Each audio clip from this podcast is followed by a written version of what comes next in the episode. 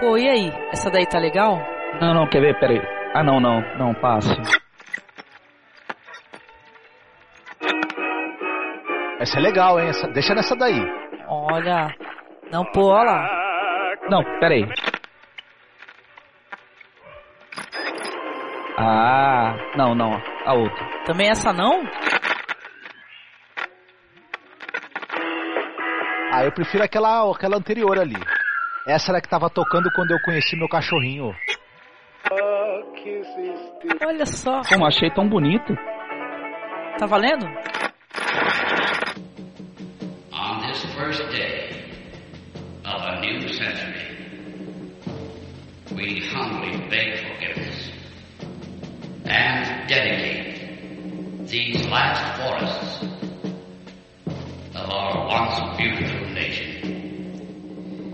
in the hope that they will one day return and grace our foul earth.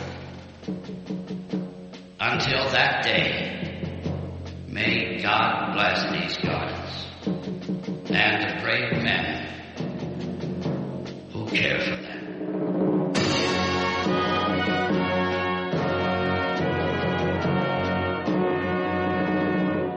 Você está ouvindo Masmorra Classic do site cinemasmorra.com.br. Olá, encontramos. Pode deixar rolar essa mesmo. Deixa rolar. Até o fim.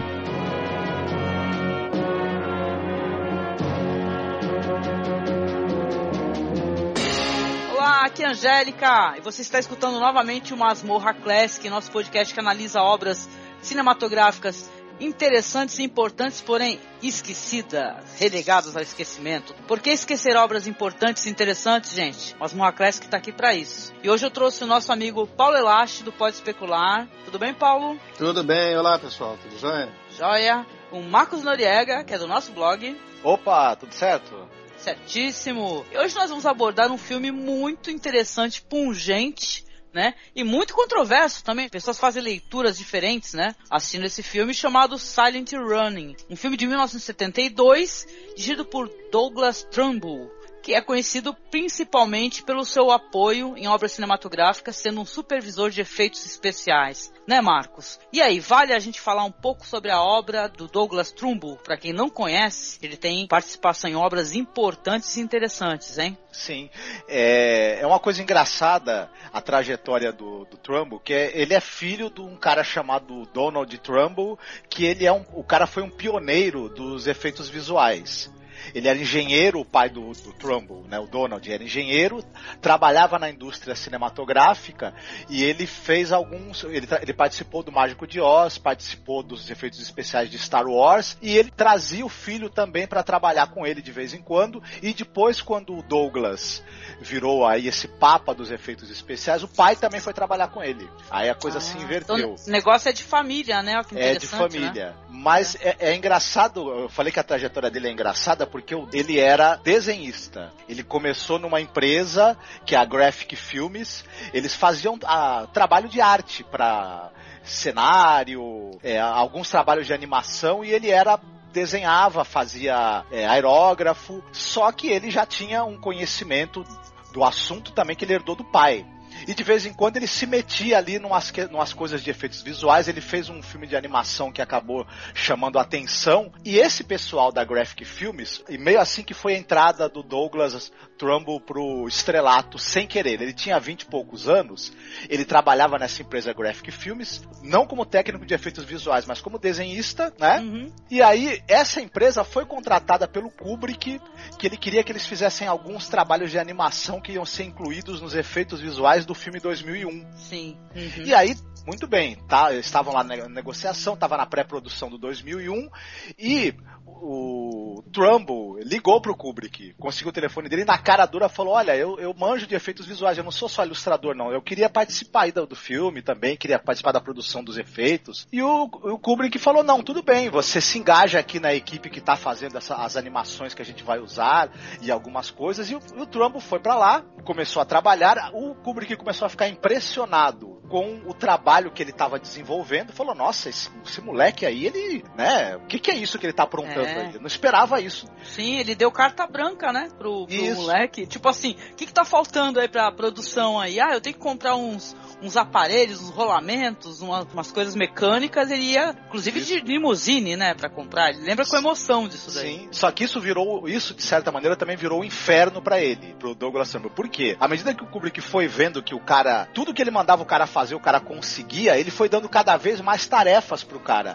Ele acabou sendo supervisor de sequências inteiras, acabou trabalhando pra desenvolver métodos fotográficos ali pra fazer aquela famosa cena em que a nave do 2001 ela entra naquela espécie de fluxo espaço-temporal, Ah, né? sim, linda. Hum. Isso. E, e ele começou a desenvolver algumas tecnologias ali diferentes, só que ele fala o seguinte, que o Kubrick era um perfeccionista desgraçado, o cara ia te enchendo de tarefa, te exigindo cada vez mais perfeição, era meio assim, você tem carta branca, só que tem que sair tudo do jeito que eu quero, e no prazo que eu quero, na hora que eu quero, e cada vez eu vou te enchendo mais de tarefas. Ele terminou o filme 2001, Trombo, tão, tão exausto, que ele falou, nunca mais eu vou trabalhar em filme nenhum. Ele queria abandonar o cinema, mas acabou não abandonando, evidentemente. Ele continuou fazendo uma coisa ou outra, até que ele foi dirigir o filme que a gente vai falar aqui, que é o Silent Running. Inclusive é um filme que ele trabalhou junto com o John Dykstra, que é outro monstro. Eu queria só mencionar, até pela questão da importância, né? Já que é um outro clássico do sci-fi, o Enigma de Andrômeda, né? Nessa época, então, o Trumbo, ele montou a própria empresa dele, né? Que quase o levou à, à ruína, à bancarrota,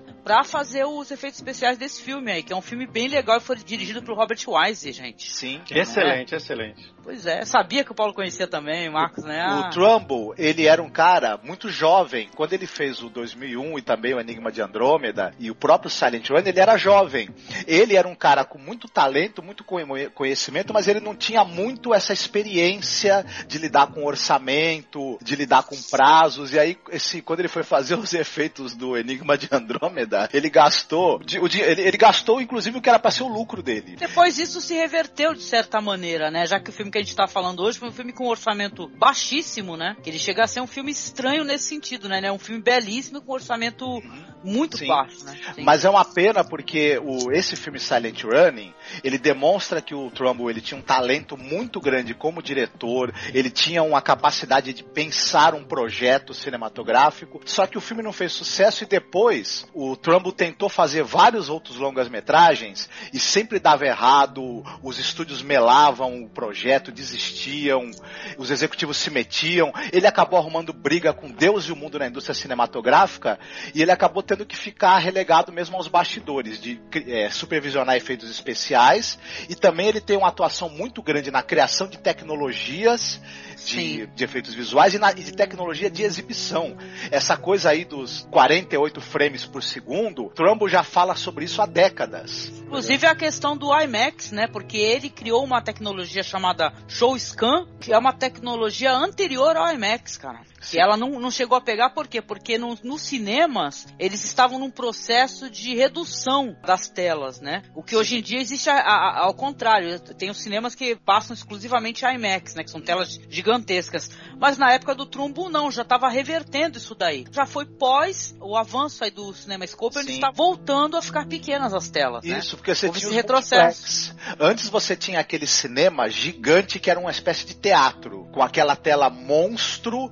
Aí o que aconteceu? Para ficar economicamente viável, os cinemas passaram a ter várias salas menores, com telas Uhum. menores também, para poder exibir vários filmes, nessa lógica que os- dos multiplex que a gente tem até hoje, na verdade. Cinemark, eu acho que é famoso, UCI, etc. Que usa até o formato 16 por 9 agora também, né? Exatamente. Tem um vídeo no YouTube que fala sobre isso. Depois a gente pode até ah, você colocar o link. Eu vou ver se eu acho. Fala sobre todos esses formatos e a evolução do porquê fizeram isso. Isso que o Marcos falou mesmo. Do multiplex aí afetou bastante. O Trumbo também foi diretor de um filme chamado Brainstorm, né? Com a isso, excelente. com a Natalie Wood, etc. É Projeto Brainstorm, né? Aqui no Brasil, de 83, que fez participação, claro, com efeitos especiais. E a Natalie Wood faleceu, né? Antes do término da gravação do filme. O que, que acontece? Quando o estúdio ele faz a produção de um filme, eles fazem um seguro, né? Pra caso aconteça alguma coisa. E aí, quando a Natalie Wood faleceu, os produtores, eles queriam imediatamente cancelar a produção para poder receber o dinheiro do seguro. Entendeu? Aí o Trumbo falou: não, gente, mas poxa, as cenas da da Natalie Wood, elas estão é, praticamente todas gravadas, talvez tenha que refazer só uma ou outra coisa apenas. E, poxa, vamos finalizar esse projeto aí, né? Estúdio é foda, né, cara? A indústria tá aí pra fuder o cinema com gosto, né? E tal. Deveria ser ao contrário, mas é bem assim, né? Eles, eles já queriam cancelar e largar pra lá. E ele falou que não, ele insistiu, mas só depois que o estúdio recebeu o seguro, aí eles conseguiram continuar a produção e tal. Mas olha, foi uma, uma trajetória muito sofrida, muito digna desse cara aí, é impressionante.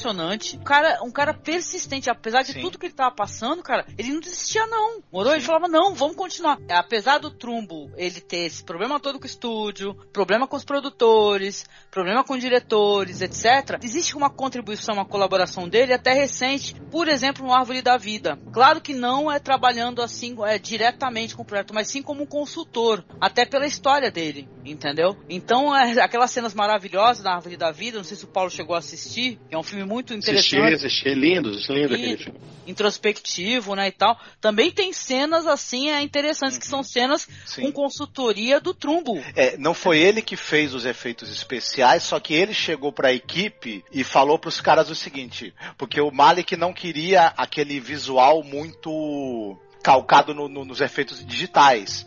E o Trumbo chegou para a equipe do- de efeitos visuais do filme e falou: ó, vamos fazer de uma maneira com efeitos práticos, com efeitos fotográficos, e eu tenho bastante know-how disso. Então vamos fazer uma coisa tipo que a gente fez em 2001. E ele orientou a equipe de técnicos para fazer esses efeitos, combinar efeitos práticos com efeitos digitais que também estão presentes. O resultado é embasbacante, né? Não, e aliás, vale a pena falar, ele também trabalhou no Blade Runner, ele é responsável também Sim. Aquelas naves sensacionais, aquele visual, aquelas telas que ficavam nos prédios, né, de Blade Runner, né? Sim. Ele tem responsabilidade nisso daí, A cara. própria cidade, parte dela é feita com miniaturas. O- o- uma característica tanto dos efeitos visuais, na minha opinião, do 2001, quanto do Star Trek, o filme, quanto do Blade Runner, por exemplo, do Enigma de Andrômeda, o, o próprio Corrida Silenciosa. No Brasil, aqui recebeu Corrida Silenciosa, recebeu o pavoroso título de Naves Misteriosas, né? Mas é, bom, enfim. Esses, Que é isso? esses efeitos especiais que ele produziu,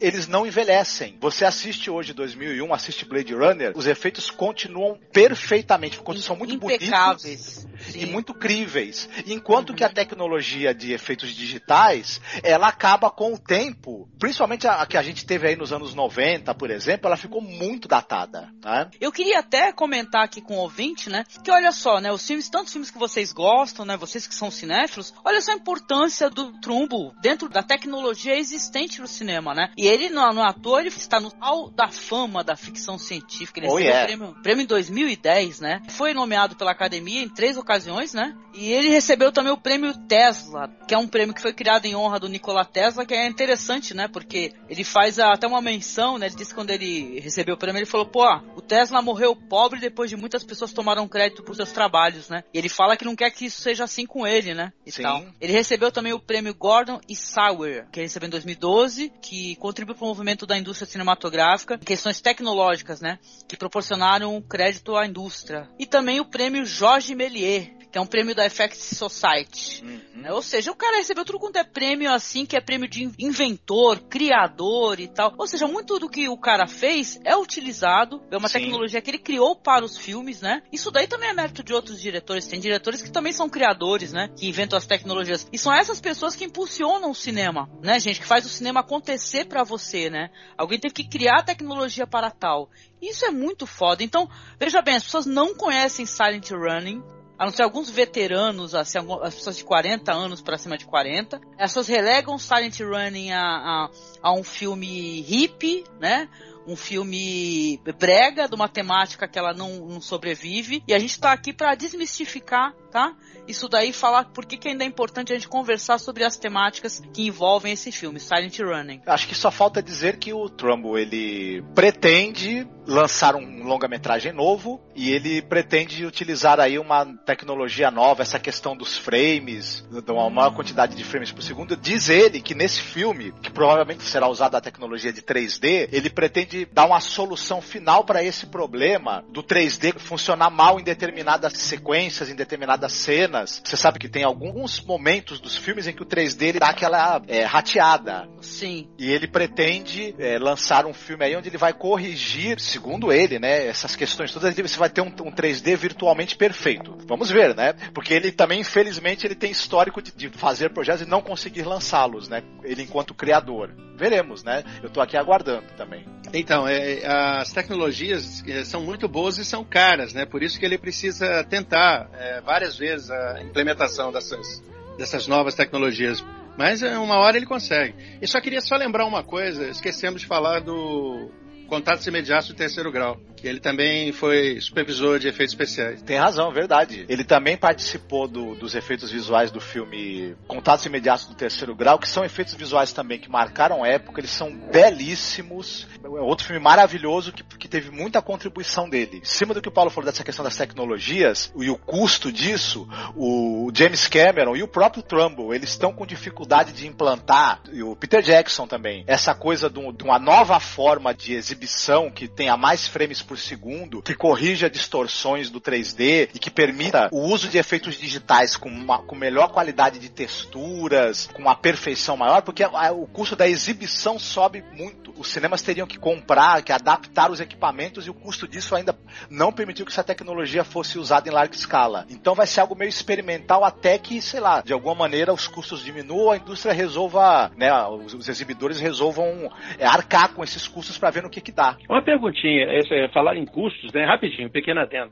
É, aquele que você usa três câmeras, é o CinemaScope? Eu, eu não lembro. Acho que sim. Aquele que a tela é curva, né? Isso, isso. Então, aquilo dava um visual excelente, só que você tinha que modificar as salas, né? E três câmeras, Uhum. né? três projetores, né? É, Sim. A ideia é você tentar adaptar para o que tem. né? É por isso que eles estão cortando um dobrado, coitados, né? Os diretores lá, para tentar evitar gastos, né? Com mudanças nos cinemas, né? Sim, sim. Os próprios exibidores não querem aumentar o custo, né? Até porque eles não sabem se isso vai trazer um retorno em termos de, de, de aum- aumento do custo do ingresso. Se você começa a cobrar mais caro, também o pessoal vai menos ao cinema, então. É, pra quem pensa ali a questão é, econômica do cinema, é o negócio ser feito de uma maneira mais simples possível e que ganhe mais grana possível, né? Então, levando em consideração é, o jeito que o pessoal raciocina cinema, né? Que não é, não é pela tecnologia, pela qualidade, e qualidade toda, assim, eu tô falando de tudo, de roteiro, de direção, de atuação. O pessoal pensa de maneira econômica, é muito diferente hoje em dia do que era antigamente, entendeu? A gente já comentou sobre isso em outros podcasts até, né? Bom, eu Sim. queria, eu queria antes da gente começar, eu vou dar uma parte rápido aqui, só pra questão do elenco, né? Que eu acho isso muito, muito interessante pro ouvinte, né? A gente tem ali um, um personagem que é o personagem mais importante, interpretado pelo Bruce Dern, que é sim o pai da Laura Dern, né, gente? Que é uma atriz talentosa e que eu admiro muito, muito, né? Mas o Bruce Dern é interessante se você for no MDB dele dar uma analisada. Ele, quando ele foi protagonizar esse filme aí com direção do Douglas Trumbull, ele já era um veterano. E era veterano foda, entendeu? Com F maiúsculo. Um cara que já tinha trabalhado em várias séries famosas, entendeu? Tipo O Fugitivo, só pra exemplificar, né? Gunsmoke, né? É séries famosas, ele, ele era uma cara muito, muito conhecida, né? Tanto que você vê que ele não é um cara jovem, ele é o quê? Um cara já dos seus 30 e poucos, 40 anos de idade, então, né? Nesse filme, né? Ele também era muito famoso pelo. Ele participou de vários faroestes e trabalhou também com o Hitchcock no filme Trama Macabra. Hum, sim, é verdade. Bruce Dern, quando ele fala do Douglas Trumbull, ele compara ele a Hitchcock. Ele fala pra mim o Trumbull ele tem uma visão tão importante e significativa quanto o Hitchcock. Isso é muito legal. Ele é apaixonadíssimo pelo filme. O personagem que o Bruce Dern interpreta, é, o nome dele é Freeman Lowell, né? Olha o nome, Freeman, né? Saca só, né? A sacação do nome. Tem o Cliff Potts que ele faz o John Keenan no filme, né? Eu acho que um dos mais famosos é o John Rifkin, né? Não, hora é que- fantástico. é na hora que fantástico. vocês batem o olho nele, meu, o cara tá em trocentos filmes, só isso. E séries de TV. Ele é uma das caras mais famosas. E eu não consegui reconhecê-lo porque ele está muito jovem no, no Silent Bem Run. mocinho, né? Bem mocinho. Ele está Sim. sem óculos. Conhece mais a, a imagem desse ator, ele sendo já um homem maduro. Sim. Isso é muito legal, muito legal. Também tem um outro ator que eu curti. Eu, aliás, curti todas as aparições dos astronautas. Altas, porque vão ter significado e elas são muito bem apresentadas para o espectador. Por último, tem o Jesse Lynch, que ele faz o Envy Wolf, né? Sim. Que seria o personagem até que é interessante. É o personagem que tem mais simpatia, né? Pela atitude, pela causa, né? Que defende o nosso amigo Freeman, né? Que é o Bruce Lowell, que é o astronauta. Astronauta botânico, né? Ah, legal. É o filme, obviamente, ele é famoso. Ele influenciou outras obras cinematográficas. Talvez o ouvinte precise saber que ele influencia visivelmente o Wall-E, que é essa animação da Pixar, né? Você estar sozinho, você ser responsável por um planeta, você retornar para esse planeta destruído, né? Só que o Wall-E, ele tem uma, ele é muito mais positivo nesse sentido. Ele é um filme que ele termina, a gente termina com o coração cheio, né? E cheio de esperança. O, o Silent Running, ele dá uma tristeza e um aperto muito grande no coração. Sim, É, eu não sei se você vai concordar, Angélica, mas acho que outra referência que esse filme faz ao Wally é que é o seguinte: os colegas de, de, de tripulação do personagem do Freeman. Eles são uns caras meio crianções, eles são emocionalmente imaturos e, e emocionalmente meio embotados. Lembra um pouco a- aquela, aquelas pessoas da nave do Wally, né? Que são uma humanidade que ela ficou ali no, no, Wally também Infantilizada, uma, né? De uma humanidade maneira. meio infantilizada e, É e- e a- e emocionalmente apática, né? E, e lembra um pouco os companheiros de tripulação do, do personagem principal desse filme do, do Corrida Silenciosa. É. Interessante, né? Que realmente concordo contigo. E eu acho que até eles que deveriam ter apelido de Huguinho, Zezinho e Luizinho, né? Não, né? De tão infantilóides. A gente vai falar um pouco mais sobre isso quando a gente for relatar acontecimentos do filme, né? Mas só mencionando, né? Que o- tem uma coisa interessante em relação ao filme também, que foram reutilizados algumas cenas que aparecem nesse filme no Battlestar Galáctica Sim. tá? Num episódio chamado The Magnificent Warriors. Uma coisa que eu gostei, Paulo, eu, eu pirei com isso daí, Paulo, é foda. Escute isso assim que terminar o podcast. Tem uma trilha sonora alternativa desse filme, né? Porque esse filme ele tem uma trilha belíssima, inclusive tem pelo menos duas músicas que são cantadas pela Joan Baez, gente. Gente, meu coração, sou fã, sabe? Então, né? Pode me visualizar com uma florzinha no cabelo, sou eu fã da Joan Baez, que é maravilhosa. Mas tem uma trilha sonora alternativa que ela aconteceu porque foi lá pro Festival de Cinema de Glasgow, né? O pessoal foi passar o filme, uma banda foi contratada para poder tocar essa trilha ao vivo, essa trilha alternativa. A trilha, gente, ela é excepcional. Eu vou tocar para vocês durante o podcast. O nome da banda é 65 Days of Static.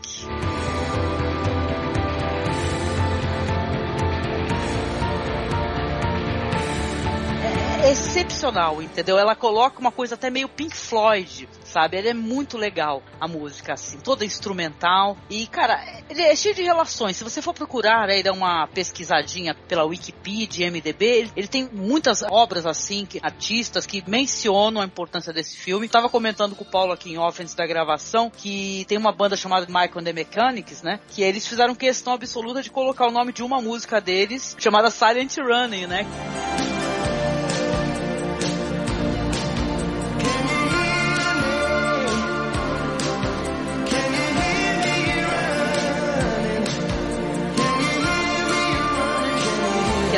Interessante que tem no refrão ele fala Can you hear me? Can you hear me running? Cara, é muito legal. Gente, é Sim. muito legal. Ele se tornou um filme de culto muito grande.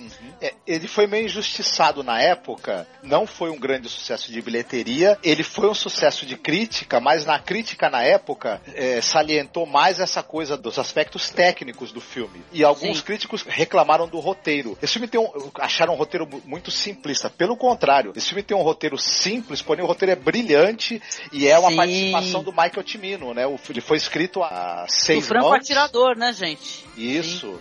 E a ideia do filme, a ideia que, na qual base foi baseado o roteiro, é uma ideia original do Douglas Trumbull. Quando uma mensagem ela chega até você e você a entende perfeitamente, precisa ser uma mensagem é, intrincada. Ela pode ser simples, ele atingiu o âmago. Eu acho que esse filme atinge, entendeu? Alguns críticos eles reclamam sim do roteiro. Eu já li críticas maravilhosas, o pessoal falando, salientando toda a importância do roteiro, entendeu? Colocando coisas que o pessoal simplesmente não viu. Eu agora também para poder gravar o podcast, foi a minha segunda vez que eu assisti, já havia assistido algum tempo atrás e cara, eu vi mais coisas. Sim.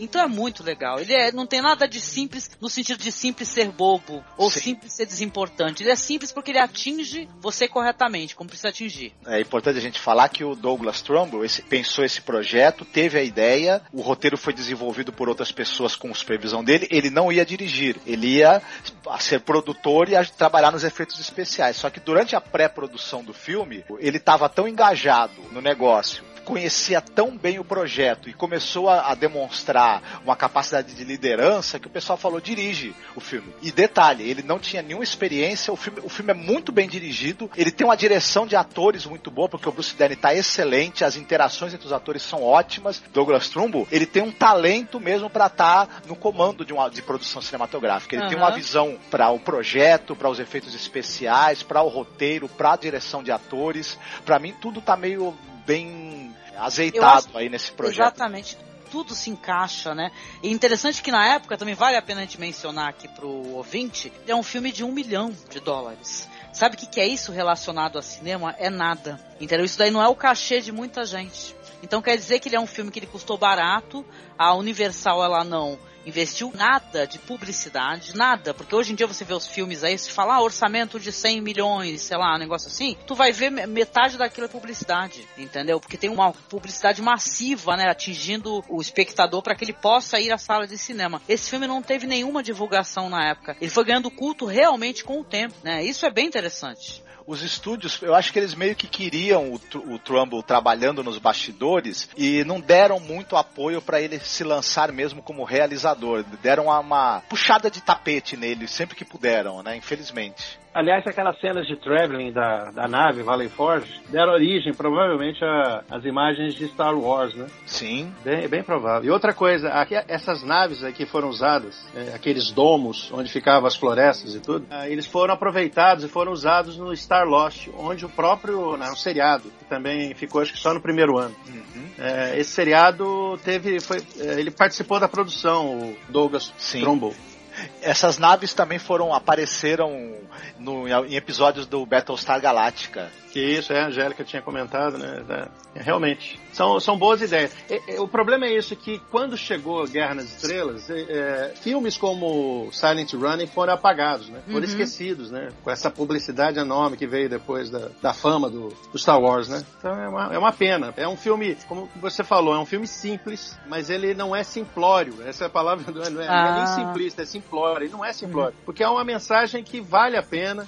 eu já vi gente falando que, poxa, mas é, as coisas que ele fez e a humanidade, é, é tipo assim, o filme, é, ele é, é, alegórico, ele, ele não é perfeito. Se você falar assim, ah, não, mas as coisas não funcionam assim, a órbita tá errada, falta gravidade rotacional, eu falei, gente, é alegórico. É, ninguém é claro, a mensagem aquilo. tá ali, né, Paulo? Exatamente, então as pessoas não percebem, então eles querem ver coisas perfeitas, efeitos perfeitos, igual gravidade. Sim. Não, gente, é, a gravidade, aliás, até pegou um pouco do, do Silent Running, de um filme como Silent Running, de você ficar sozinho, você Sim. conversar com, com, quase ninguém, né? Só Esse com o filme, e o Zezinho. Ele é uma espécie de fábula moral, na verdade, exatamente, né? Exatamente, exatamente. Aham, uhum, muito bom. Boa. Excelente.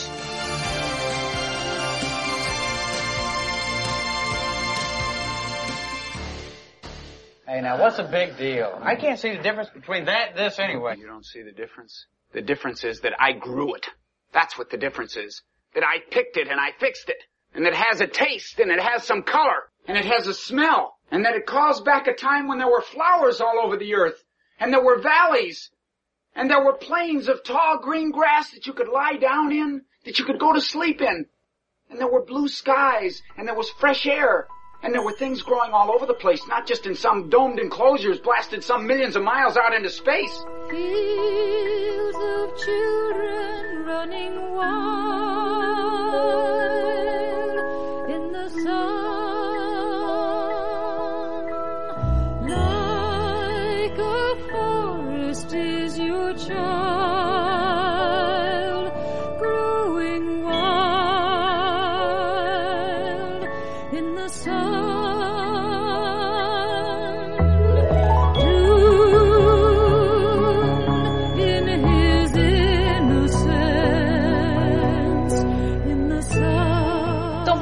para a sinopse do filme para a gente poder começar a debater? Sim. Podemos? Sim, sim. Então, a história ela diz o seguinte: no futuro, toda a vida vegetal na Terra tornou-se extinta, né? Florestas, mas alguns espécimes eles foram preservados em enormes, gigantescas cúpulas geodésicas que são ligadas a uma frota da American Airlines. São cargueiros espaciais que eles estão é, fora de órbita, próximo talvez de Saturno. Então nessa história aí vão ter esses quatro astronautas que são tripulantes da Valley Force. Obrigada, Paulo. Essa Valley Forge é um, é, foi, é um vale, é um nome que várias naves têm, acho que porta-aviões até, que tem esse nome, todo mundo usa. Até na. Como é que é o nome daquele filme? Tropas Estelares. Oh, que excelente, né? Uma das naves chama-se Valley Forge. Ah, legal. Então, mas o trabalho deles é eles cuidarem dessas cúpulas, né? Tanto que o personagem do Bruce Dern é um botânico. Num futuro, entendeu? Até que a Terra consiga estar preparada para tal, eles vão tentar fazer o reflorestamento do planeta, né? Então você vai ter logo no começo do filme imagens muito bonitas é, das flores, da natureza. São zooms excepcionais, sabe? Que, onde você vê na pétula a, a gota de orvalho, né? A gota de água. É, são imagens muito bonitas, né? Que vai te colocando dentro do filme de animais. Existe uma vida animal, sim. Pequenos animais, tartaruga. Aparece também um caracol. Aparece outros bichinhos pequenos, assim. Todos os bichos é pequenos. Não, não tem uma- um, um sistema onde você vai ter é, animais grandes, vai leões, macacos. Não. Ah, eles não dão explicação para tal, mas existem alguns animais, né? Então as ordens que vêm da Terra é, é para que eles fiquem lá até que ela consigam retornar à Terra para o reflorestamento. O que, que acontece no filme? A gente vai ser apresentado a esses astronautas, que é interessante que o Marcos disse, porque eles são realmente muito infantis. Você vai ter logo de cara assim essas imagens bonitas, né, com aquele tema musical que vai ser cantado posteriormente pela Joan Baez. O Bruce Dern ele tá lá, tá se banhando. E você vê ele, ele fica com uma capa, não é? Tecido rústico. Ele parece um, um, um, sei lá, um, não digo um. Messias. Um, Um monge, profeta. isso. Exatamente. Essa palavra que eu tava tentando buscar. Ele parece um monge, né, no meio daquela natureza, ele totalmente integrado. Tanto que a câmera é muito inteligente, porque ela tá mostrando a natureza, tá mostrando o Bruce Dern saindo de um lago. Você é apresentado posteriormente, você vai ter olhando para o céu, para as estrelas, ele tá ali num, a- num ambiente artificial, não é verdade? Excelente essa apresentação e essa ideia de que você está cuidando e também a, a ideia de que aqueles três, é o John, Marty e o Andy, né? Eles são completamente infantiloides, né? Porque eles estão de saco cheio, eles querem voltar, né? Então eles ficam brincando, atrapalhando ali o, Eles Ah. passam em cima do, do- do- das plantações, né, das flores, né? É uma Isso. coisa revoltante, gente, porque é interessante como apresentam um personagem pra gente que você vê o cara com uma integração tão forte com a natureza e daqui a pouco passam os caras com os karts, né? Sei lá, uns karts, e eles correndo e tal por ali, feito umas crianças, né, se divertindo e passam em cima da, né? Na onde tem as mudas e tal, que ele tá ali cuidando, né? Fora que tem bichinhos também, ou seja, os caras estão passando correndo por ele, podia matar os bichinhos também, né? E ele joga um ancinho, joga um instrumento lá de jardinagem de metal. Quando o cara passa por cima do canteiro com o carrinho, ele, ele tenta acertar o cara com o ancinho. Ele, ele podia até causar um traumatismo craniano no, no, no sujeito. E aí eu acho que meio que o filme, nesse momento, ele já apresenta Uhum. um- um- o- de maneira micro o drama que vai se desenvolver. Você tem um cara aí integrado com a natureza, que trabalhou oito anos ali tentando preservar aquelas espécies e fazê-las florescer naquele domo. Você tem os três outros colegas tripulantes da nave, que são uns, uns crianções, e na hora em que um deles esmaga as plantas com o carro, você percebe que o personagem do Bruce Dern, ele é capaz de uma reação violenta e, e meio que destemperada quando ele vê aquilo que é o trabalho da vida dele sendo ameaçado, né? Então você Bom, já tem sim. um prenúncio do que pode acontecer aí na trama. E é interessante como a gente tem o desenvolvimento da relação entre eles, né? Porque eles, obviamente, estão numa nave, é, eles vão se alimentar. A gente já viu isso em tantos filmes, em Alien. Ah, Nossa, dá pra mencionar vários filmes aqui. A alimentação ela é uma alimentação artificial, né? Só que olha só que curioso, eles têm acesso ali, até porque tem árvores, etc. Tem, existem frutos. Existe como você se alimentar de comida de verdade, como fala o personagem do Freeman, né? Próxima cena já é eles se alimentando ali, ele questionando, falando como é que vocês conseguem se alimentar dessa porcaria, não é verdade? Se existe uma comida decente para alimentação. É, e um deles até provoca, né? Fala pro, pro Freeman, né? Fala, Fica essa coisa fedorenta, você vai ficar comendo essa coisa fedorenta Nossa, aí. gente, ele tá comendo um melão lindo. Pois é. Entendeu? E o cara fala, essa, essa comida fede. Mas é porque pra eles, eles estão acostumados com comida sintética que não tem gosto de nada, nem cheiro de nada. Aliás, eles, eles, pelo jeito estão acostumados com a vida que não tem gosto de nada, nem cheiro de nada. Né? Já deixa meio óbvio pra gente que eles não estão muito focados, eles estão ali para é, resolver uma questão premente, né? Que não existe mais florestas, não existe mais natureza na Terra. Então você pensa que esses personagens seriam super engajados, mas o único que é engajado ali é esse personagem do Freeman somente, né? Que é ele que tá Sim. cuidando da natureza, é o botânico, é quem tá se alimentando de uma alimentação que vem da floresta que ele cuida, na verdade, do domo que ele tá cuidando. Isso vai ter muita relevância no filme. E eu gostei muito disso que você disse, essa questão de ser uma fábula moral, etc. E a gente já ser apresentado a alguma, alguma violência, né? Que, ela, já que ele joga o ancinho no cara, porque o filme, ele é um dos ataques que fazem a ele, que ele fala para os ecoterroristas. E isso é bem bizarro, assim, é uma leitura muito ruim, entendeu? E não tem nada a ver, porque o filme ele faz até uma junção muito interessante que a gente vai falar mais pra frente, da questão da importância da criação do homem, né? A relação do homem com a tecnologia, com permanência da natureza, né? Então, aí eles estão todos lá, os três astronautas, eles estão ansiosos para que acabe, né? Que eles consigam retornar à Terra. Eles estão prestes a receber uma mensagem, uma mensagem do comando deles lá, né? Exatamente. O Bruce Dern, o, o, que o, o Freeman, ele tá crente que a mensagem vai ser, olha, já dá para levar de volta para a Terra as espécies vegetais que tem nos domos pra gente voltar a plantar na Terra e tentar recuperar a- as áreas verdes da Terra. E ele tá achando, inclusive, que ele vai supervisionar esse trabalho no, no retorno É. da Terra, né? É um sonho dele. Ele fala que, inclusive, ele podia ser um administrador, né, disso daí. O que seria muito coerente, né? Porque ele tem um, um embasamento maior, né? Parece que ele, ele quem se interessou mais, né, por essa missão, na verdade. E uma coisa que eu queria chamar a atenção pra vocês aqui que estão gravando, vocês repararam no trajes deles? Uma coisa muito curiosa. Dá pra fazer uma relação meio óbvia. Vocês lembram dos escoteiros, né? Eles têm todos aqueles emblemas, não é? Costurados. E você vê no, no traje do Freeman muitos emblemas de parques, né? Parque Yellowstone. Sim. É, como se Sim, você sim. conseguisse.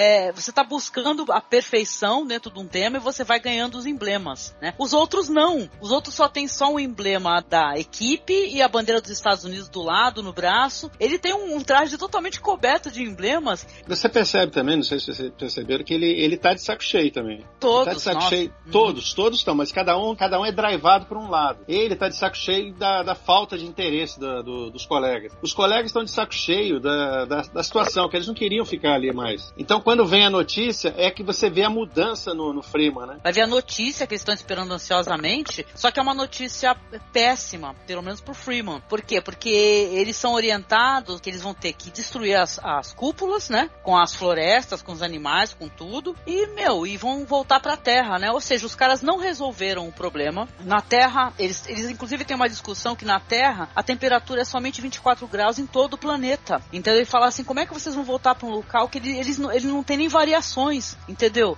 Ah, mas aí o argumento do outro, né? Que é o mais jovem, que inclusive é o que tem mais simpatia com o personagem do Bruce Dern. Fala assim, ah, mas pelo menos lá não existem desigualdades, as pessoas, todas as pessoas têm emprego. Mas as pessoas não têm vida. Ele fala, você tem noção? Isso é uma, gente, é uma interpretação, interpretação do Bruce Dern que eu vou falar. Acho que tá em 5 ou 10 minutos de filme eu já tava chorando aqui. Ele com os olhos rasos de lágrimas fala assim, você tem noção o que, que é você nunca poder chegar pra uma criança e falar assim, olha, segura essa folha. Isso tem relação com a música da Joan Baez, né? Fala sobre a criança, toda aquela interação com a natureza, com o sol, as maravilhas da descoberta da natureza. Ele fala, gente, vocês vão voltar pra um planeta que ele não tem nada pra oferecer. Isso daí tá na cara, ou seja, os caras não conseguiram resolver o problema, mas já estão querendo mandar as naves voltar ao planeta já desistiram, né?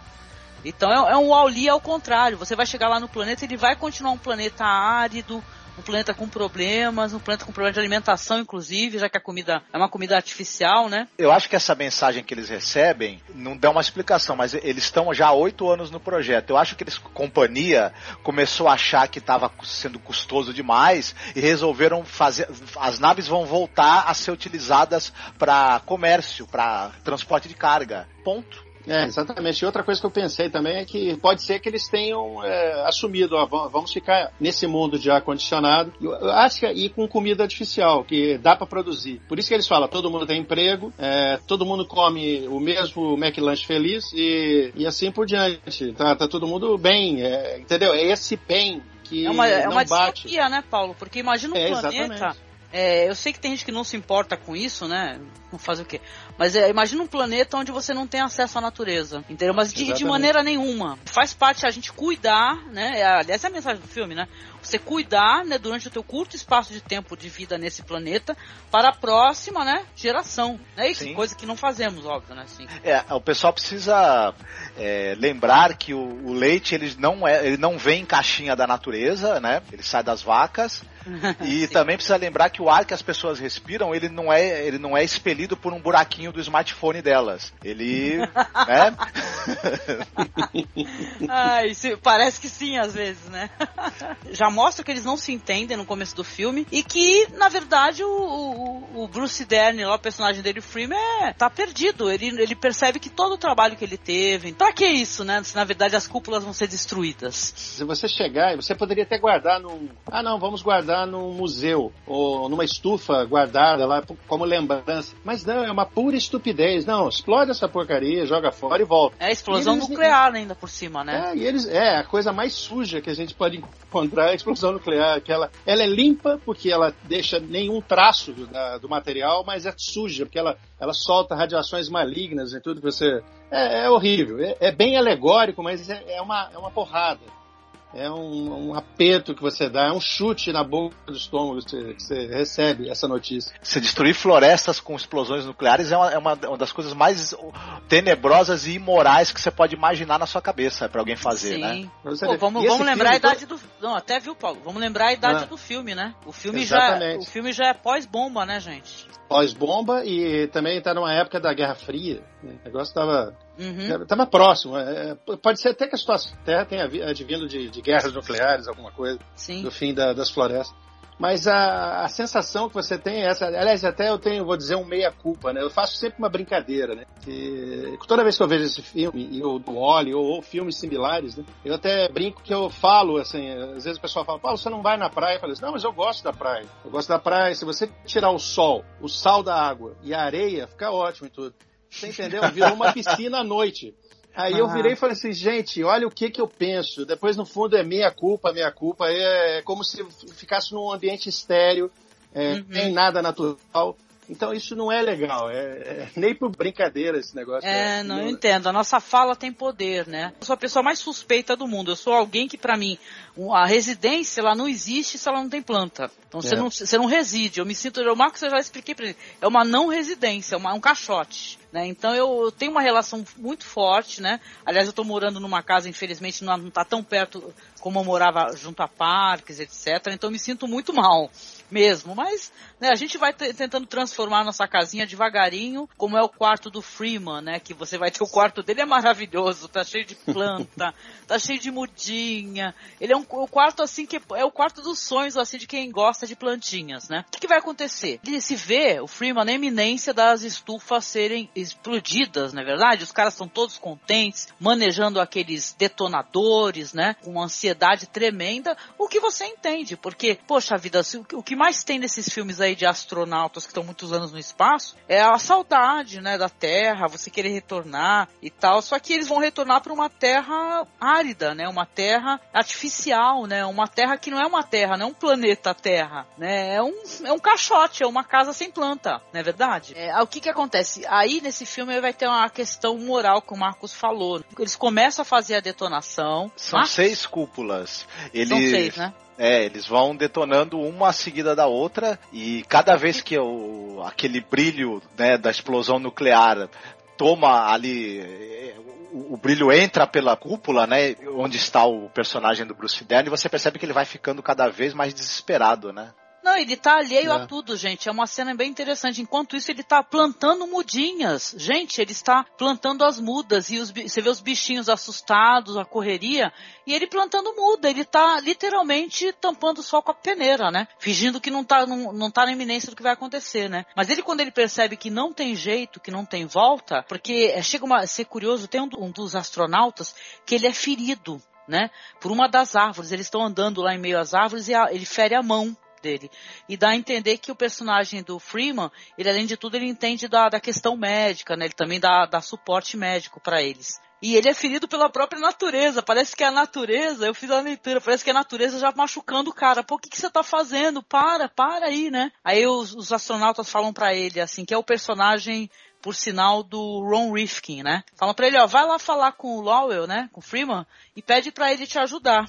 Pede ajuda, ele vai lá dar assistência médica, e você vê enquanto ele tá fazendo isso, ele tá tomando decisões, não é? O filme não é didático nesse sentido, mas você vê que ele tá tomando decisões, ele dá o apoio médico ao cara, e o cara fala assim, ó, você sabe que não é nada contra você, não é nada pessoal, né? Mas eu vou precisar da tua ajuda pra isso daí, pra poder manter essa detonação aí. E aí eles vão lá pra comunicação, tem que ter um posicionamento exato pra poder fazer, né, a detonação. Eles vão pra um local que é mais afastado, né? Porque eles não podem detonar onde eles estão. Até porque Isso é são, uma horta diferente. são várias naves, né? Sim. Eles lançam os do, eles colocam a bomba, lançam o domo, se- separam ele da estação e ele é explodido à distância. O lançamento do domo, né? Exatamente. Bruce Dern tá lá com aquela cara, né? Ele pedindo ajuda. Poxa, me ajuda aí e tal, tá lá nos comandos. Cada grupo tá indo num domo e tá levando uma maleta com a bomba. Aí aquele um dos que é- são amigos dele, que é o personagem do Cliff Potts, né? Ele chega no domo do Freeman. Aí falou, eu tenho que colocar, Freeman. Aí que vai rolar a briga, né? E justamente naquele domo específico é onde ele ficava, ele passava a maior parte do tempo dele, né? Sim, sim. Vai ter uma cena porque ele vai matar o cara com as próprias mãos, praticamente, né? Ele vai esganar o cara, né? Com, com ferro assim e tal. Vai se tornar um assassino, né? O personagem do Freeman, né? E o que, que ele vai fazer com os outros, os outros astronautas? Ele vai pegar, os outros dois estão em outro, em outro domo lá, ele vai lançar os caras, meu. Ou seja, Sim, ele prende os Morreu dois no domo mundo. e explode, né? Pre- Prende os dois no domo, lança e explode. Detona a bomba nuclear, com os dois lá dentro. É chocante a gente ver esse personagem. É engraçado que, eh, como eu falo, esse- o roteiro desse filme é muito inteligente. Primeiro que ele já, ele já deu pra gente uma indicação de que ele é capaz de um ato desesperado quando alguém tenta destruir esse trabalho dele de, de- de preservação da, daquela única natureza que restou.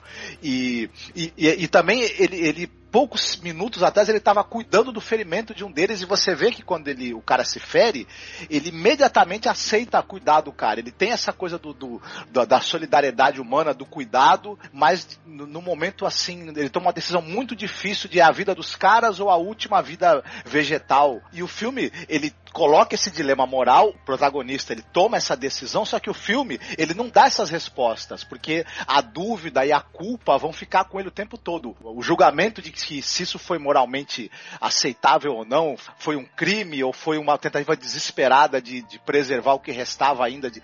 Isso aí a resposta fica pro público, né? Isso é muito bacana dele colocar esse dilema moral e, de- Uhum. deixar que a gente tenha que remoer isso, né? Gente, aquele o enterro do, do, do personagem do Cliff Potts eh, foi tão triste. que Aquilo foi de cortar o coração. Apesar de ele Foi. falando, eu tô arrependido, eu sei que vocês não vão me perdoar, mas eu tô arrependido do que eu fiz.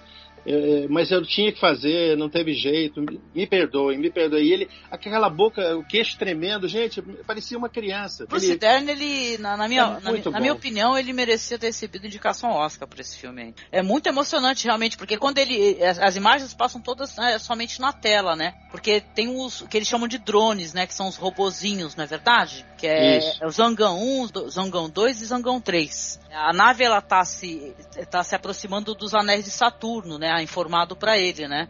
Inclusive, a, a pessoa que fala com ele pelo comunicador, tem um momento que ela fala, olha, não tem como eu te ajudar né? Porque você está numa distância que não tem o que a gente fazer, né? Depois vai ter um outro desdobramento a partir disso. Mas ele vê, porque os drones eles têm, eles têm câmeras, né? Aí ele vê o corpo do cara, né? Ele vê que o drone tá lá. Aliás, é muito interessante esses personagens, que eu coloco eles como personagens é, no filme, os drones, os robozinhos, né? Porque hoje em dia a gente tem uma visão mental de drone, aquelas coisas voadoras, né? E tá, mas no filme eles são chamados de drones né, esses robôs, que inclusive, olha só, gente, o cinema trash, né, chamado de trash vulgarmente, como ele tem uma referência interessante no cinema, porque o Trumbo, ele assistiu Freaks, né, do Todd Browning, e tem um personagem no Freaks que ele, ele anda é, com as mãos apoiadas no chão, porque ele não tem os membros inferiores. Até achei a foto dos personagens que fizeram os robozinhos. Ah, você achou, Paulo? Excelente. Não, só eu mencionar, até pela questão do design, né, dos robozinhos, que eles têm umas, parece até patinhas de pato mesmo, né? O Douglas Tumbro,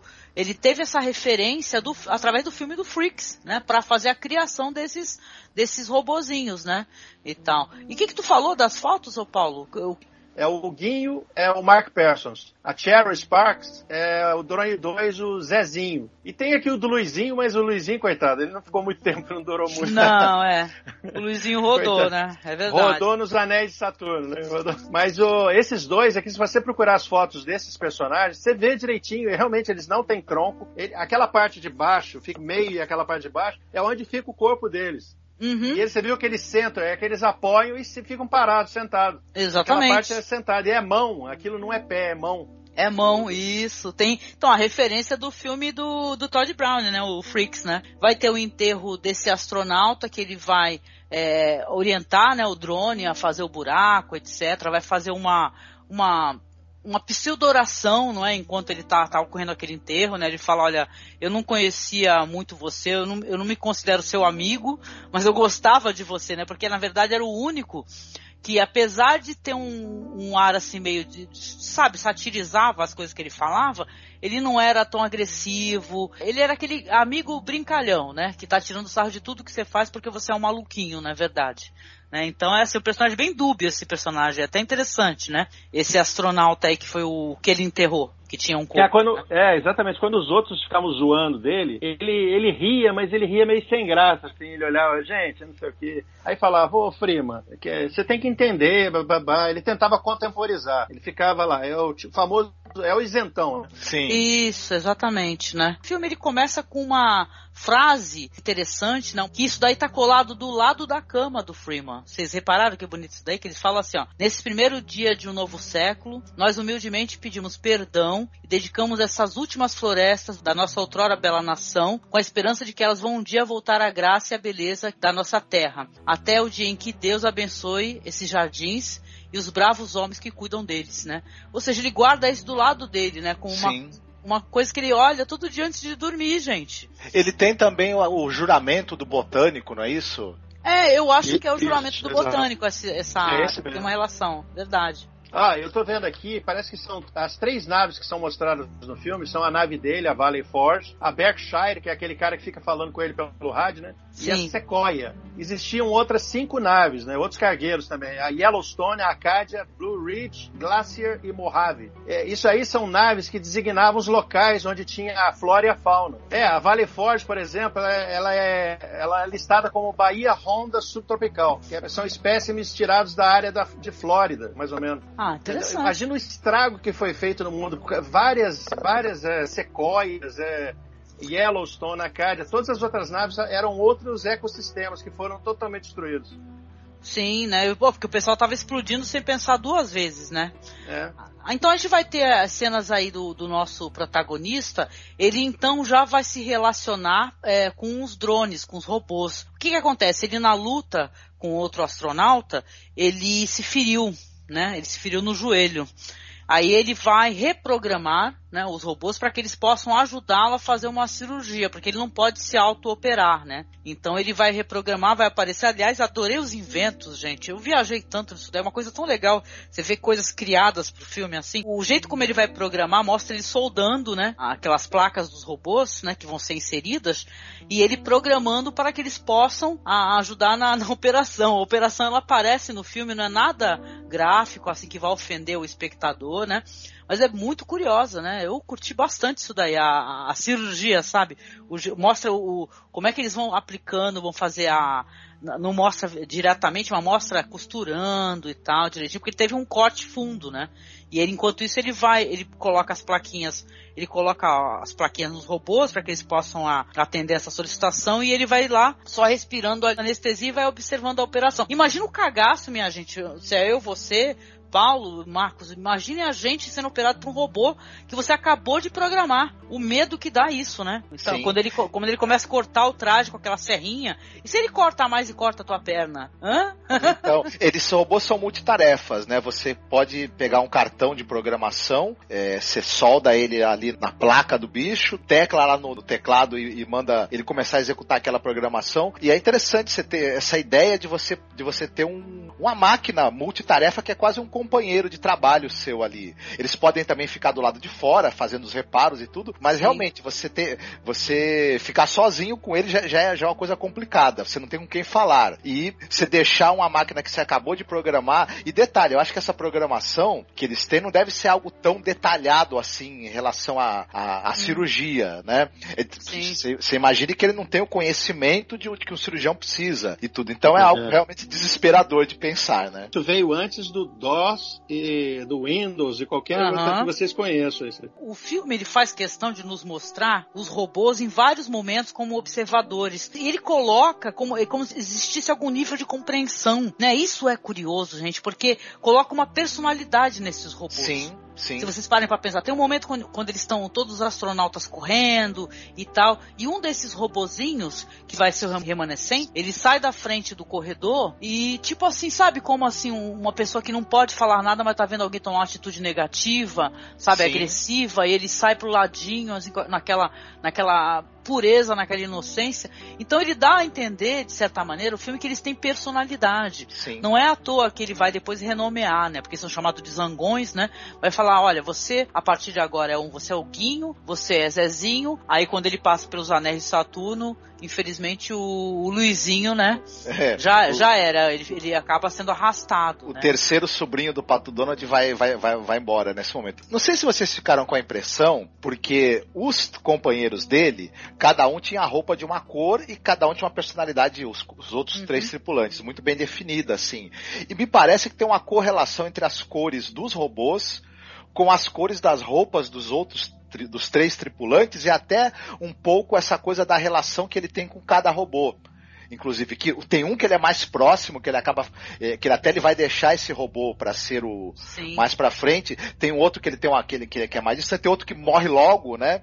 Então, me parece que até tem uma espécie de correlação entre, entre os robôs e esses três temáticas assim que o roteiro faz entre os três colegas dele de tripulação. O momento quando eles estão se aproximando dos anéis de Saturno, um está lá dentro, se não me engano, e tem dois fora. Tem um que ele congela. Sabe quando você congela de medo? O Luizinho, que ele é o que acaba sendo destruído, acaba sendo arrastado, parece que ele fica com o pé dele preso, mas ele meio que congela. E ele fica gritando, ele fica pedindo, olha, venha para dentro, venha para dentro. E tal, mas aí e os outros robôs é engraçado, parece que eles ficam chateados, porque esse daí se foi. Quando né? eles encontram o pé dele que ficou preso, Isso. você percebe que eles abaixam a, a, o corpo, assim como se estivessem realmente num, momento de tristeza. É bem curioso isso. Aliás, nessa cena, o Freeman ele, ele sai, ele vai até onde eles encontraram a perna, né? E, e, dá um esporro nos dois. Pô, vocês não vão fazer o trabalho, tem que fazer um negócio, não sei o quê, muita coisa para fazer, vocês estão é, parados. Ele fala assim: olha só, você tá vendo que quem não toma cuidado, o que, que acontece? Acontece isso. Nesse filme especial, Silent Running, ele interage, sim, ele fala com os robôs, mas não respondem a ele, né? Eles não têm como responder, né? Eles são máquinas, né? Não, mas... respondem de certa maneira. Lembra que eles ficam batendo papo na hora que estão jogando poker? Ah. Ó, vocês dois aí, é proibido, hein? Vocês ficam trocando conversa mole aí, não sei o quê. Vocês ficam fuxicando, não vale, é. né? É verdade. Hum. Não, e tem uma cena que o Rio, o Guinho, ele chega, ele vira e mostra pro, pro Zezinho as cartas Sim. e volta assim. Ele fala, cara, eu falei, olha aí, estão trapaceando. Eles deixam ele ganhar a primeira rodada para aumentar a aposta, depois limpam, a, limpam as fichas dele toda. Exatamente, é ele percebe boa. isso, ele ri pra caramba depois. Ah, eles estão me enganando no jogo que eu mais gosto. É, porque ele, ele vai todo pimpão, né? Porque ele, ele ganhava dos caras também, ele era bom, né, no, no poker, né? Aí ele chama os robôs para poder jogar e tá se achando, nossa, vou, vou abafar. Só que eles começam a fofocar e ele acaba não jogando novamente. Enquanto isso, ele tá tentando, ele vai se comunicando com o pessoal da outra nave que fala para ele. Tem até aquela mensagem que eu comentei que tem um cara que fala para ele, olha, assim, não tem como a gente resgatar, mas a gente pode tentar, a gente pode tentar mandar uma nave que vá, né, num outro sentido para tentar te encontrar no local onde você está. O cara pergunta a ele, é uma coisa curiosa que tem a ver com a relação com o final do filme. Ele fala assim, olha, já que talvez não tenha possibilidade de sobrevivência, você não, não pensaria em... Ele completa, fala em suicídio? Não, não, isso daí não é, não é minha cara. Porque ele aos poucos ele tá se aproximando de uma zona onde você começa a ficar fora do alcance do, das comunicações. Por isso que é o silent running, né? E o cara mesmo fala, se você fica, se afastar demais, a gente não, não conseguir manter comunicação e não conseguir rastrear você, é uma área muito grande para te procurar. Tipo, é o universo, né? Basicamente, para te procurar. Sim, então, nossa podemos nunca te encontrar mais, né? Depois do ato dele, né, que ele se torna um assassino, ele meio que fala assim, ah, que se dane, entendeu? O que eu queria realmente era poder é, salvar esse domo aqui, eu poder continuar essa relação com a natureza, não quero desistir disso, eu não quero voltar para uma terra assim, né? Então ele meio que naquele momento, ele já, ele já tomou uma decisão. Não, eu entendi, eu entendi de uma outra forma, assim, porque você vê que ele tem, a consciência dele está pesada, porque em vários momentos, você vê aquele momento que ele pega o bugzinho lá e começa a fazer a mesma coisa que os outros caras? Isso, Ele começa sim. a dar volta, volta, e naquelas voltas ele fica lembrando do que ele fez. É tipo uma catarse, né, Paulo? Ele tá tendo recordações do corpo morto do amigo, da ejeção dos, dos outros astronautas que vão ser explodidos, né? Exatamente. Ele vai correndo e bate num, num daqueles compartimentos que eles têm, né? Que tem terra. Quando ele vê a terra no chão, que ele para, né? Que ele para. Porque, cara, o retorno dele é, é ser encarcerado, bicho. Entendeu? Não, tem, não, tem os não. astronautas lá que ele matou. Não, mas ninguém sabe. Ele falou que foi acidente e os outros morreram. Só se desenterrassem lá aquele outro. Mas vamos supor assim, de certa forma eu pensei assim, ele tá livre. Mas ele não quer ser livre, ele não quer ser um free man naquela terra podre. Falou assim, cara, não dá pra voltar pra aquele lugar. Eu acho que o que tem relação aqui pra gente comentar agora, que é uma coisa curiosa, e é ele, através das, das- dos contatos dele com o pessoal das outras naves, tem um momento que ele fala da distância que ele se encontra do Sol. E ele tá tendo um problema realmente porque a floresta, ela tá toda desfolhando. Ele vai no microscópio, ele vai tentar entender o que tá acontecendo. Ele fala, nossa, o que que tá acontecendo com a floresta? Vamos lembrar que as plantas, obviamente, né? Quem lembra de ciências, né, na quinta série, vai precisar da fotossíntese, na verdade, vai precisar da Exatamente. luz, né? E aí que ele vai ter o flash, né? Tanto que ele nem pouco se importa com o que o cara fala pra ele no momento, fala, é verdade o sol, né? Aí ele pega umas lâmpadas gigantescas pra poder iluminar aquele espaço lá e ter uma luz artificial Sim. que ela emule o sol pra que a floresta consiga sobreviver, consiga reviver. Tem né? uma sequência mais ou menos por essa parte do filme que é lindíssima. Ele tá pensando numa solução pra essa coisa de como é, resolver esse problema da falta de, de sol e de as plantas estarem morrendo. E ele começa a correr e ele vai se imaginando correndo num, num- num bosque. É muito Ah, é lindo! aquilo, né? Aham. Ele tá correndo e ele se imagina correndo num bosque. Isso é muito legal, gente. Muito legal. Tem um trecho também, é bem engraçado, onde ele fica tentando ensinar os robôs como é, fazer a plantação. E o robô é ótimo, o robozinho. Ele fala assim: ó, faz o buraco. Né? Aí coloca, agora você coloca a planta. Aí o robô vai e joga a planta. Aí ele fala assim, lamentável, assim, ele olha assim, lamentável, né? Como é que você faz uma coisa assim, né? Assim não dá, assim não dá. Um desses robôs, até porque nesse momento onde ele fica todo empolgado, onde ele descobre, ele acaba atropelando o outro robô, né? Sim. Dois, né? Foi o- é o Huguinho, né? O dois era o Huguinho, né? É, exatamente.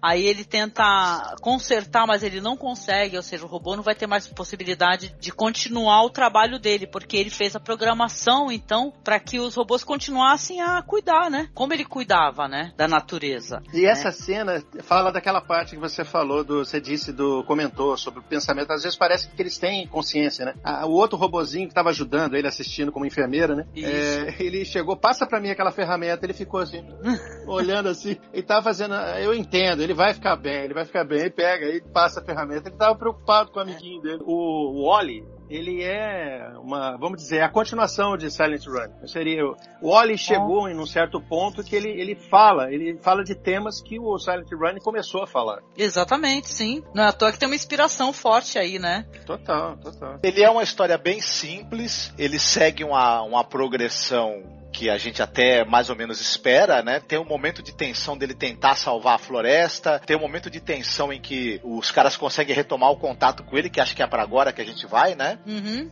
Mas tem todo esse, esse, esse trecho muito bonito pra gente finalizar esse trecho pro ouvinte, né, que ainda não assistiu ao filme. Todo esse momento em que ele tá sozinho interagindo com os robôs é uma análise mesmo dessa coisa da solidão, de como é que uma pessoa faz pra não enlouquecer, como ela pega os, os amigos imaginários ali que são os robôs, e é um, uma deixa pro Bruce Dern dar um show de interpretação. Né?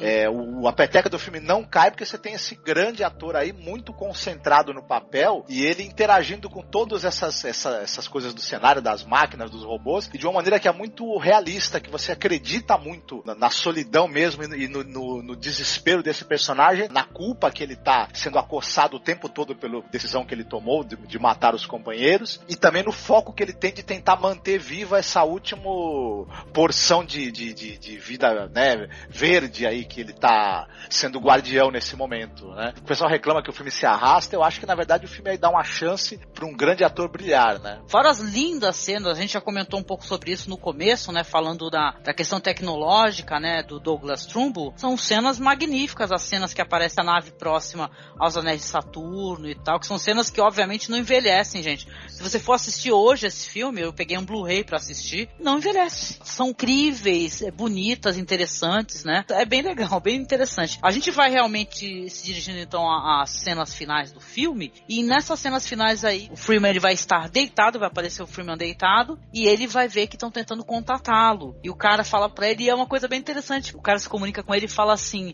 olha, nós conseguimos falar com você novamente, Lowell. Estamos nos aproximando, né? Aonde você está. Aí ele fala, ué, mas vocês não desistiram de mim, né? Olha só que interessante, né? Vocês não desistiram de mim, vocês não... Pensei que eu ia ficar aqui sozinho. Não, imagine se a gente ia deixar você sozinho. Nós estamos nos dirigindo para ele, que sei lá, três horas a gente tá chegando aí. Aí eles falam assim, olha, você é, vai nos encontrar já e tal, vamos te resgatar, não se preocupe, Lowell. E ele fala assim, ok, né?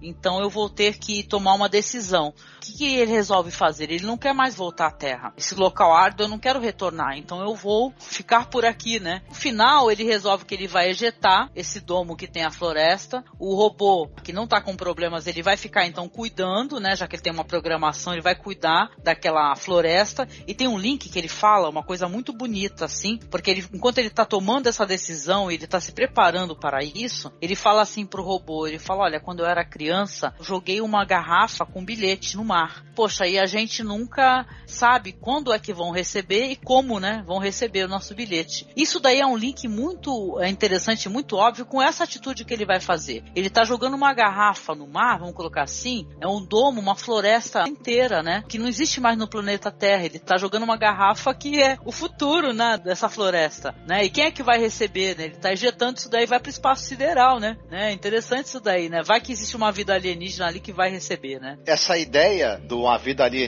que encontra o domo, ela estava presente no primeiro tratamento do roteiro. Depois foi abandonada. É verdade, sim. Existiria até, inclusive, o próprio personagem do Freeman, ele seria uma espécie de velho rabugento que, na verdade, ele só queria não perder o emprego, não é? E depois esse roteiro foi alterado. Mas, a, mas seria um Ainda velho bem, né? rabugento. Porque a ideia que acabou sendo filmada é bem, bem mais legal, mais simples e mais interessante, eu diria. Eu acho mais honesta, né? Sim. Foi, a ideia dele chegar e se explodir foi para esconder o domo. Ele, ele dá a ideia que ele destruiu o domo. Aí aconteceu uma cagada e morreu também. Penso assim. É, porque do jeito que esses caras raciocinam, foi bem o que tu falou, né, Paulo? Porque eles poderiam pegar, falar para essas naves retornarem à Terra, sei lá, e deixar esses domos, né, se- separadamente, porque eles têm toda uma estrutura, o ecossistema, não é? Por que não manter, não tentar manter, né? Sabe? É meio estranho isso daí. É um final bem é, triste, eu diria, do filme, né? Você vai ter ele conversando, né? Ele fala esse negócio da questão da garrafa, né? E depois a câmera já vai se afastando da nave, você vê que explode, né? Ele apertou ali o detonador, né? Ele não quer ser encontrado pelos homens, ele não quer retornar à Terra e ele, bem falado pelo Paulo, também não quer que, nem que esse domo tenha a possibilidade de ser encontrado, né? Pelos outros, né? Os É, pelo menos, pelo menos nessa, com essa humanidade que tá na, naquela época, né? Que quer queimar qualquer folha e qualquer árvore. Então deixa É. o domo protegido lá. O robozinho não precisa comer. Então ele vai durar bastante. Então ele vai cuidar só das árvores.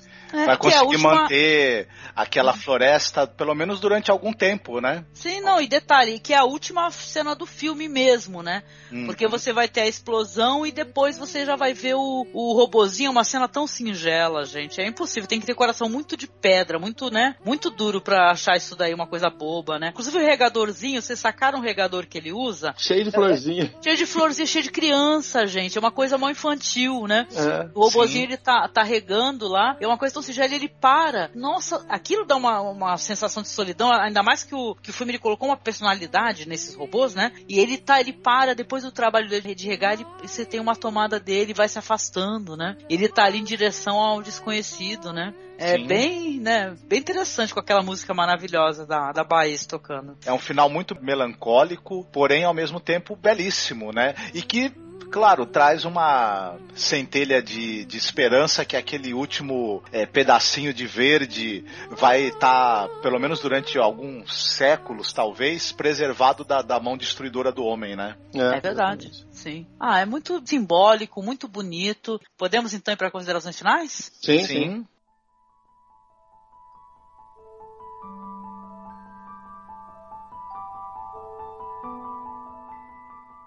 Então aí, gente, considerações finais. Nós decidimos aqui em off, nós vamos falar so- sobre nossas considerações finais, a importância do filme ser apresentado para a nossa geração, não é nem para nossa, não é verdade? Para gerações além da nossa geração. Geração, por exemplo, do meu filho, vai do filho do Paulo, as pessoas mais jovens que elas olham para esse filme elas falam: "Nossa, mas que filme ripongo, que filme bobo". São questões tão urgentes, tão prementes, né? E elas são ignoradas, relativizadas e poxa vida, né? Tenta viver num mundo sem natureza para você ver o impacto que isso tem, né?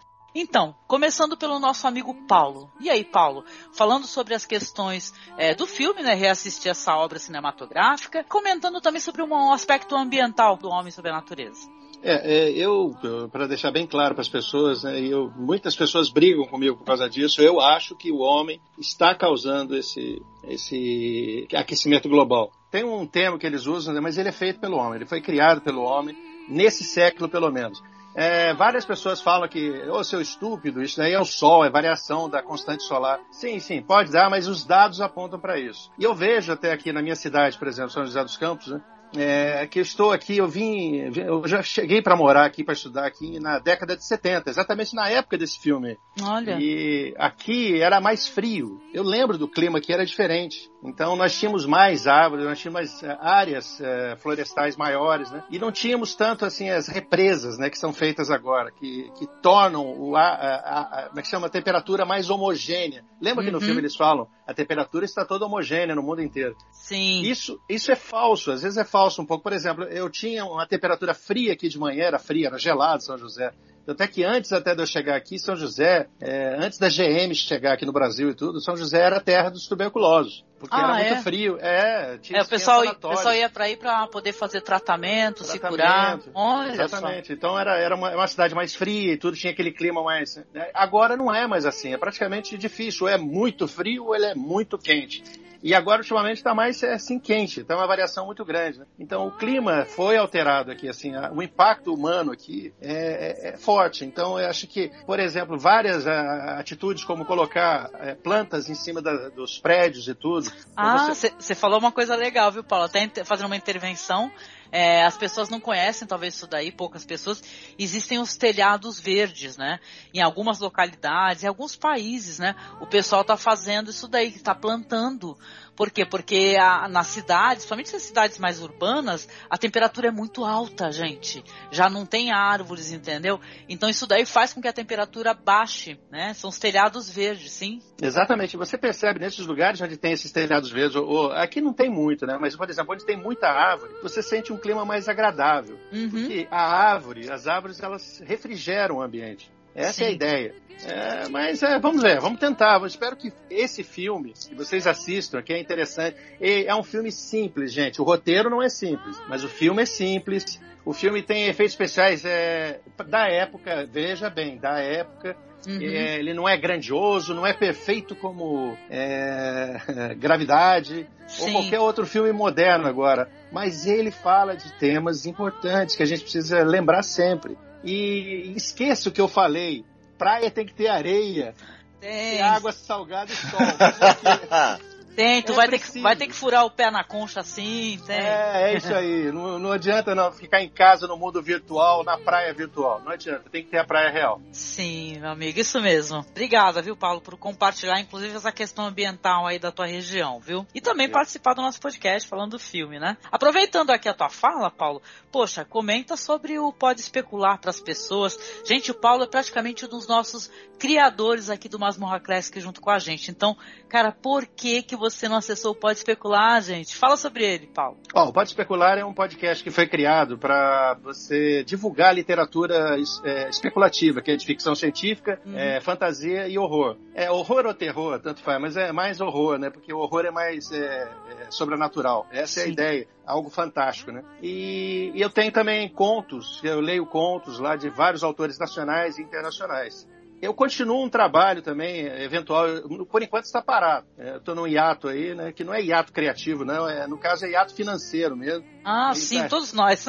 É, o negócio é, é difícil, é complicado. é, muitas coisas é, estão direcionando a atenção para outros lugares. Mas eu já produzi coisas lá no Cabuloso Cash, caso no Pocket Especular, que é uma versão Pocket do Pode Especular. A gente fala por 30 minutos, no máximo, sobre algum um ou outro livro de ficção científica ou então de fantasia. Já falamos sobre até Agatha Christie e tudo. Olha que delícia. E Olha, o- o trabalho e- é maravilhoso, eu conheço, gente. É, é legal, escutar, legal. Sim. Então é, é isso aí. Eu espero voltar em breve. Não morreu. Eu estou como Freeman. Eu mantenho a minha natureza selvagem. Sim, mantém a chama acesa, né, Paulo? É, exatamente. É, sim. Obrigada, meu amigo. Eu que agradeço, gente. Foi muito legal. Opa, e você, Marcos? Eu acho que é um excelente filme. Ele trata de um tema que é bem relevante, cada vez mais relevante, além de ser também uma, uma excelente peça de cinema, sob todos os aspectos, seja técnicos, quanto de roteiro, quanto de, de, de entretenimento, quanto de, de filme que acaba trazendo uma mensagem que vai mudar talvez a sua maneira de, de, de olhar as coisas e vai te propor alguns dilemas morais que são muito in- interessantes de você usar para questionar as coisas. Quanto à questão do, da importância dessa discussão do, do, do impacto da destruição do meio ambiente, é assim: já teve amigos meus que falaram, ah, é no- essa história aí é um, é um exagero, o efeito estufa, essa depredação da natureza, essa coisa toda, isso aí é tudo besteira. Você, você é, pelo jeito, não lê os mesmos livros que eu leio. Então, eu acho que quando a pessoa diz isso, na verdade, eu tenho a impressão que ela não mora no mesmo planeta que eu moro. Porque o impacto da presença do homem e, e das modificações e do, do consumo, o impacto disso no meio ambiente, é, ele é muito óbvio e também a devastação, a destruição, as mudanças climáticas, as mudanças que a Terra está sofrendo por conta da presença humana. Isso é uma coisa que é só você olhar para o lado que você vai ver e o quanto tudo isso está influenciando na qualidade de vida do homem também. Esse, essa destruição, esse desmatamento e todo esse impacto ambiental está contribuindo também para diversas comunidades ali, diversas é, localidades, a qualidade de vida das pessoas, em vez de se tornar uma coisa é, perfeita, que tá todo mundo tem emprego e a temperatura ela é homogênea, como a gente vê o pessoal falando no filme, muito pelo contrário. As pessoas estão perdendo qualidade de vida, estão perdendo saúde, estão perdendo expectativa de vida, também por conta dessa, dessa questão da destruição da natureza. E qualidade de vida, saúde, são coisas que a gente achava que o progresso ia nos trazer. Se a gente não tomar cuidado em ter um equilíbrio entre progresso e preservação da natureza, o progresso vai começar a tirar essas coisas da gente. Então é um É. tema muito importante. Sim, meu querido, concordo muito com você, viu? Muito obrigada, viu, querido? Pô, Eu que agradeço. É, Então, e a sua host aqui, ela é. Não é à toa que eu escolhi, né? Eu fui, fui eu que solicitei é, trazer esse filme à baila pra gente poder conversar, a gente poder bater papo. É uma mensagem maravilhosa, importante, interessante. Ela, é, ela continua atual. Pra gente é muito doloroso isso. A gente vê que um filme, sei lá, antigo, ele continua atual porque nada mudou, né? Tudo só piorou, na é verdade. A gente tem acesso à informação, tem acesso à internet, a gente vê como é que funciona a questão do desmatamento, que não está reduzida, não está diminuindo, não é verdade? Só está longe dos nossos olhos, né? A gente não chega a, saber lá em loco, né, o que está acontecendo, que é matança, assassinato. A gente se informa, a gente vê como é que está por aí. O filme é maravilhoso, o filme é, é muito atual, como eu disse. E sobre a questão ambiental, Olha só, né? Por curiosidade, nessa época que a gente está gravando esse podcast aqui, nós estamos gravando em agosto de 2016. A gente está tendo aqui na nossa região, eu sou aqui da Baixada Santista, a gente está tendo forte destruição pelo mar, né? Com as ressacas, né? Que estão acontecendo aqui na ponta da praia em Santos. Eu moro em Guarujá, mas eu trabalho em Santos, eu ando toda aquela região, né? Que é a região de, é, de ferry boat até o, o local onde eu trabalho, e eu vi toda a destruição. Porque de uns tempos pra cá, o que que tá acontecendo? Ali na. Ô, Paulo, você já teve em Santos, Paulo? Já, mas há muito tempo atrás. Mas você lembra que tem uma mureta gigantesca, tem aquele acesso da praia, tem os jardins, não tem? Santos, Ah, não Santos tô é fa- lembrado. Mas eu, eu, fui, eu mando- fui muito criança, muito criança. Manda foto depois. Eu vou te mandar aqui a reportagem pelo Skype, tá? E depois tu acessa com mais tempo. Ok. O que está acontecendo nessa região? Uma das regiões mais nobres de Santos, que é a Ponta da Praia. Essa região ela está sendo invadida pelo mar. Invadida de uma maneira onde está tudo sendo destruído. As muretas foram todas destruídas. Da região de ferribote até aquário, ali na, na ponta da praia, está tudo sendo destruído. Por quê? Porque está havendo dragagem, Santos é uma cidade portuária e a prefeitura ela não se preocupou com a questão ambiental. O pessoal mostrou fotos comparativas para mim. Quando tá de ressaca ali, destrói tudo. E eu tô falando destruir porque os prédios, ali são uma região que tem muitos prédios. Tem o Clube Saldanha da Gama, inclusive teve uma perda muito significativa porque eles tinham tipo é, automóveis antigos para exposição, né? Ou Vasco Saldanha, não lembro o nome daquele clube corretamente. Gente, eu sou tão pobre, eu nunca ando nesse clube. né? Só pra mencionar, minha ignorância vem daí, né? Mas assim, mas eles tiveram ali invasão totalmente da água do mar, em vários prédios, ali destruição total, carro pegando fogo, não chegou pessoas a morrerem devido a isso, né? Mas uma destruição de patrimônio ali, como eu falei, é um, do- dos locais em Santos mais caros de se morar. Então, cara, o impacto ambiental tá aí, as prefeituras, as cidades, é, gente que não está se preocupando com a questão ambiental, faz alteração, né, para poder tentar melhorar o turismo, porque todas as cidades visam isso, né? O turismo e tá aí a resposta da natureza, cara. Você não me muda, entendeu? A dragagem, tudo que acontece aqui tá levando a isso, entendeu? E você acha que isso daí vai parar? Não, não vai parar, entendeu? Porque a natureza vai fazer o que ela quer. Teve um barco lá chamado Gênesis. O barco ele bateu na mureta, ficou todo destruído. Gente, eu postei foto no Instagram. Me procurem no Instagram que tem foto do barco lá e tal, que eu fiz questão de tirar foto. Então, gente, a destruição e tal, e cara, não vai alterar. Então, Quer que dizer tem que o barco Gênesis foi atingido pelo dilúvio. Faz sentido. É, cara, o Genesis, o Genesis bateu na mureta lá e tal, e a destruição. E muita gente tá tendo um prejuízo, né? Carros, muros. E, cara, gente, não pensar a questão ambiental é, é de uma ignorância. Não precisa ser velho, ser hippie. Tem que ser humano, gente. Pelo amor de Deus, o que, que é isso, né? Mas tal, né? esse, esse aí é, é o pensamento, é, a gente diz que é o pensamento mágico.